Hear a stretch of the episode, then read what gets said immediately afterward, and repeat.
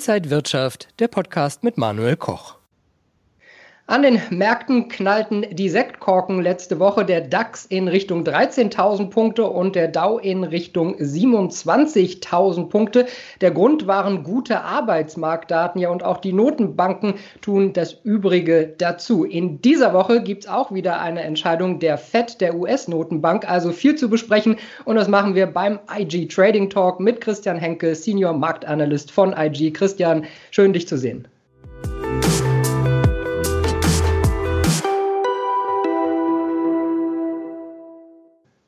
Hallo Manuel. Ich habe schon gesagt, am Freitag ja nochmal ordentlich die Märkte nach oben gegangen. Äh, hatten wir mal eine Krise, Christian, oder sind schon wieder alle Gedanken nur noch bei Rekordständen? Ja, also wenn man sich das jetzt in den letzten Tagen anschaut, äh, muss man wirklich die Frage stellen, ist die Corona-Krise vorbei? Gab es eine Krise? Äh, die Anleger sind in äh, Kauflaune und ja, das haben wir jetzt auch am äh, Freitag gesehen der Arbeitsmarktbericht, der fiel deutlich besser aus als erwartet. Ja, und prompt ging es natürlich wieder auf dem Frankfurter Börsenpaket aufwärts. Und ja, wie du schon gesagt hast, die alten Hohes vor Corona, die sind gar nicht mehr so weit weg. Ja, aber wenn wir mal auf die Arbeitslosenzahlen gucken, ich meine, gut, sie waren besser als erwartet, aber in den USA sind noch Millionen Amerikaner ohne Job. Das wird noch ein Weilchen dauern und viele werden auch ohne Job erst einmal bleiben. Also richtig durch durch die Krise sind wir doch lange noch nicht. Nein, natürlich noch lange nicht.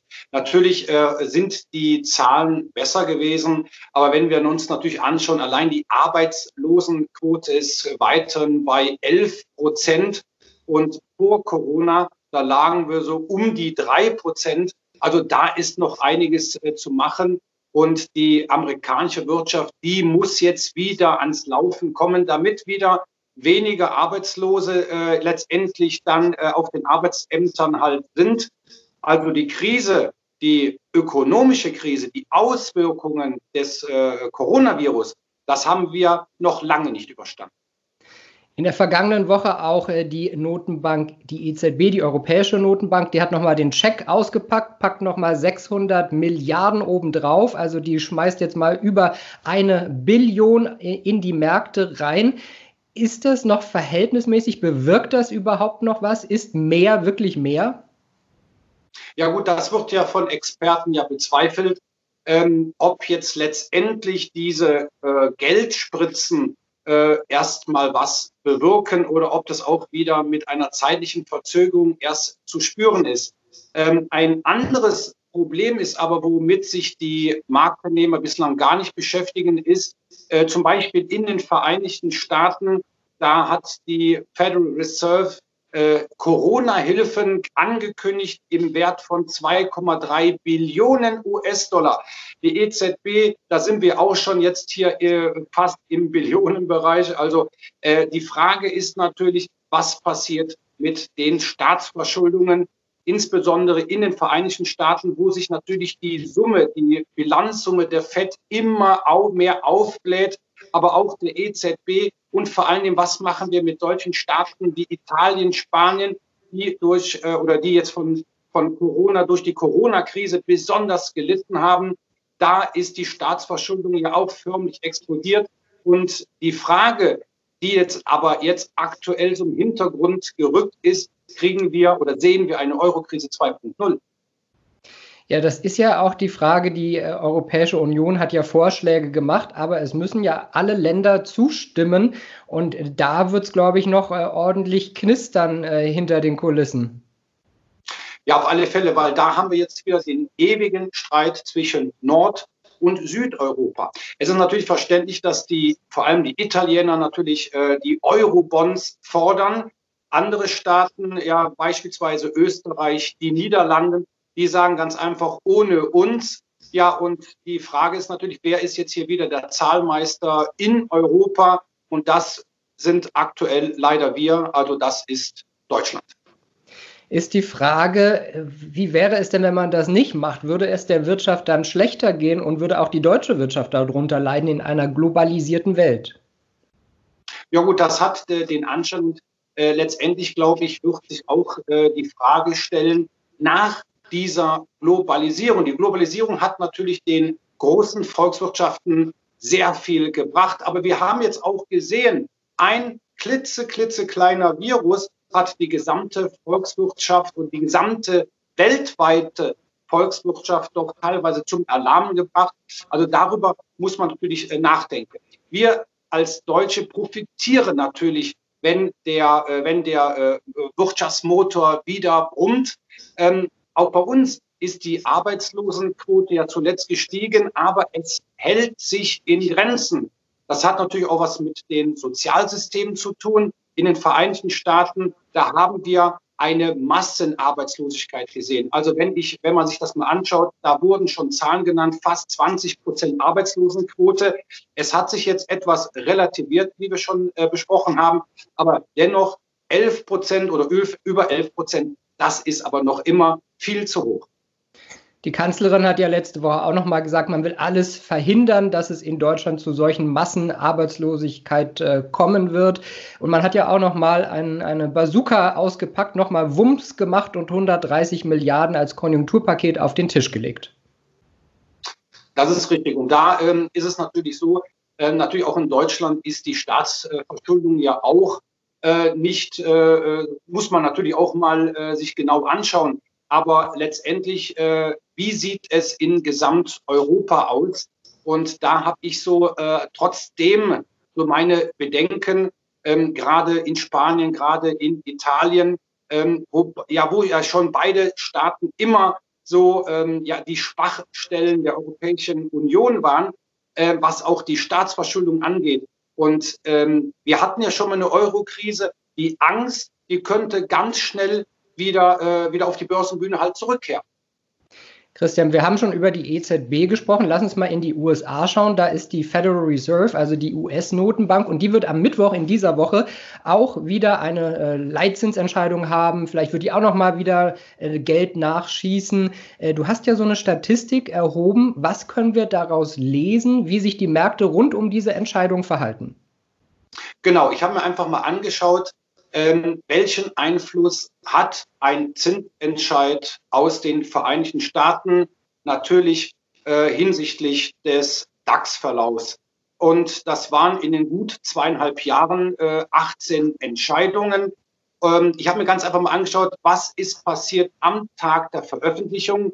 Äh, man muss natürlich hier auch kurz ähm, erwähnen, dass die Federal Reserve äh, bei uns äh, nachbörslich die äh, Zahlen veröffentlicht, den Zinsentscheid veröffentlicht. Das heißt also erst einen Tag später sehen wir dann die Reaktion auf dem Frankfurter Börsenpaket. Und das ist natürlich dann sehr interessant, was ist an diesem Tag passiert und vor allen Dingen, wie stark halt letztendlich der Zinsentscheid nach. Und ich habe mir ganz einfach nur ganz einfach angeschaut, wie ist dann die Performance der darauffolgenden fünf Tage. Du hast uns ja diese Grafik hier äh, mit. Wir blenden sie auch gerade mal ein. Was können wir ablesen? Ich sehe 7, 4, 7. Also äh, unentschieden oder wie kann man das bedeuten? Äh, naja, ganz unentschieden kann man jetzt so nicht sagen. Äh, wie gesagt, es waren 18 Zinsentscheide in diesem Zeitraum von äh, Januar 2018 bis Ende April 2020. Und ich habe mir äh, einfach mal angeschaut, wie war die Reaktion der Marktteilnehmer auf den Zinsentscheid. Ich habe mir jetzt also nicht angeschaut, ob jetzt die Federal Reserve die Zinsen gesenkt hat. Das war ja nun mal jetzt äh, in der jüngsten Vergangenheit mehrmals der Fall. Der Leitzins ist 0 Prozent. Und auffallend ist, dass von diesen 18 Terminen siebenmal die Reaktion auf dem Frankfurter Börsenpaket kaum spürbar war. Das heißt, der DAX, der war völlig gelassen, beziehungsweise die Marktteilnehmer waren ziemlich gelassen. Aber die Börsianer haben äh, sich das vielleicht doch noch mal äh, durchdacht, doch mal durch den Kopf gehen lassen. Und, und da sieht man, dass wenn die Reaktion, die anfängliche Reaktion neutral war, dass es dann aber in 71 Prozent der Fälle fünf Tage später, da war die Reaktion bearish. Das heißt also, der DAX ging in die Knie. Auch ähm, haben wir gesehen, dass wir trotzdem einige Male hat die äh, hat Jerome Powell oder auch äh, letztendlich die Vorgänger die Finanzmärkte überraschen können.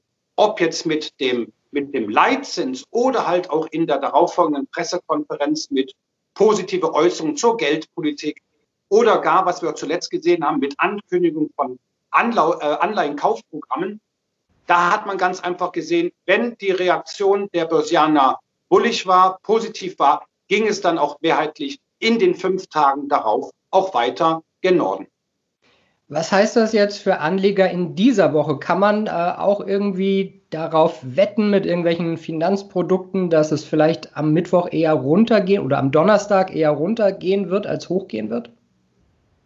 Ja, natürlich, äh, die Erwartung ist ja im Grunde jetzt, ähm, was den Zinsentscheid oder den Leitzins angeht, ähm, da ist die Erwartung ja nicht, äh, nicht sehr groß. Also äh, weniger als null äh, geht kaum. Äh, die Frage stellt sich natürlich, äh, ja. Geht doch ins Minus, Christian. Das, da wissen wir auch nicht, ob das noch auf uns zukommt. Ist natürlich auch äh, natürlich denkbar.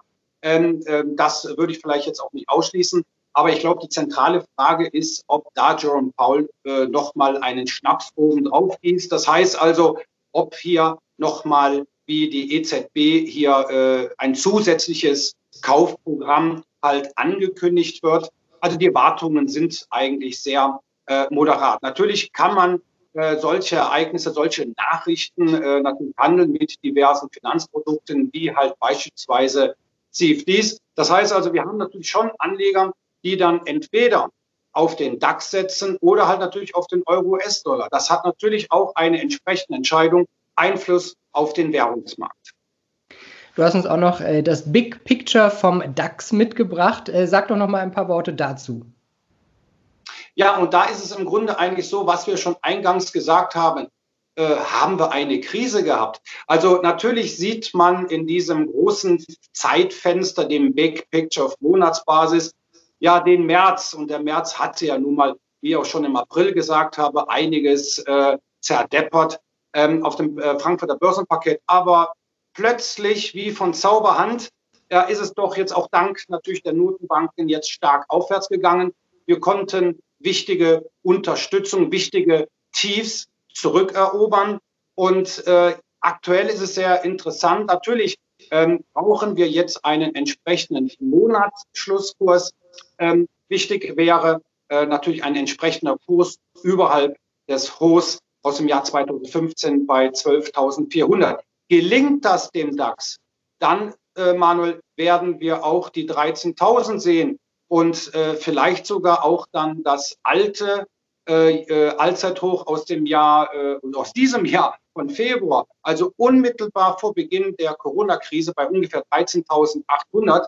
Und dann müssten wir uns noch mal hier zusammensetzen und dann äh, reden, ob es dann vielleicht darüber noch hinausgeht. Aber letztendlich äh, Fakt ist, äh, der DAX hat den Schaden erst einmal gut verdaut. Wie es dann weitergeht. Wie äh, fallen dann die Konjunkturdaten aus, vor allem im zweiten Quartal auf Unternehmensseite? Das bleibt jetzt erst einmal abzuwarten. Ja, es war der 19. Februar, 13.789 Punkte. Also wer hätte das gedacht, dass wir vielleicht in diesem Jahr nochmal so nah rankommen oder vielleicht sogar drüber steigen. Äh, Christian, danke dir für diese ganzen Infos. Wir behalten diese Woche die Notenbanken auf jeden Fall im Auge. Und liebe Zuschauer, vielen Dank fürs Interesse. Das war der IG Trading Talk. Christian Henke, IG Marktanalyst, unser Gast heute. Mehr Infos finden Sie und ihr noch auf IG.com. Bis zum nächsten Mal.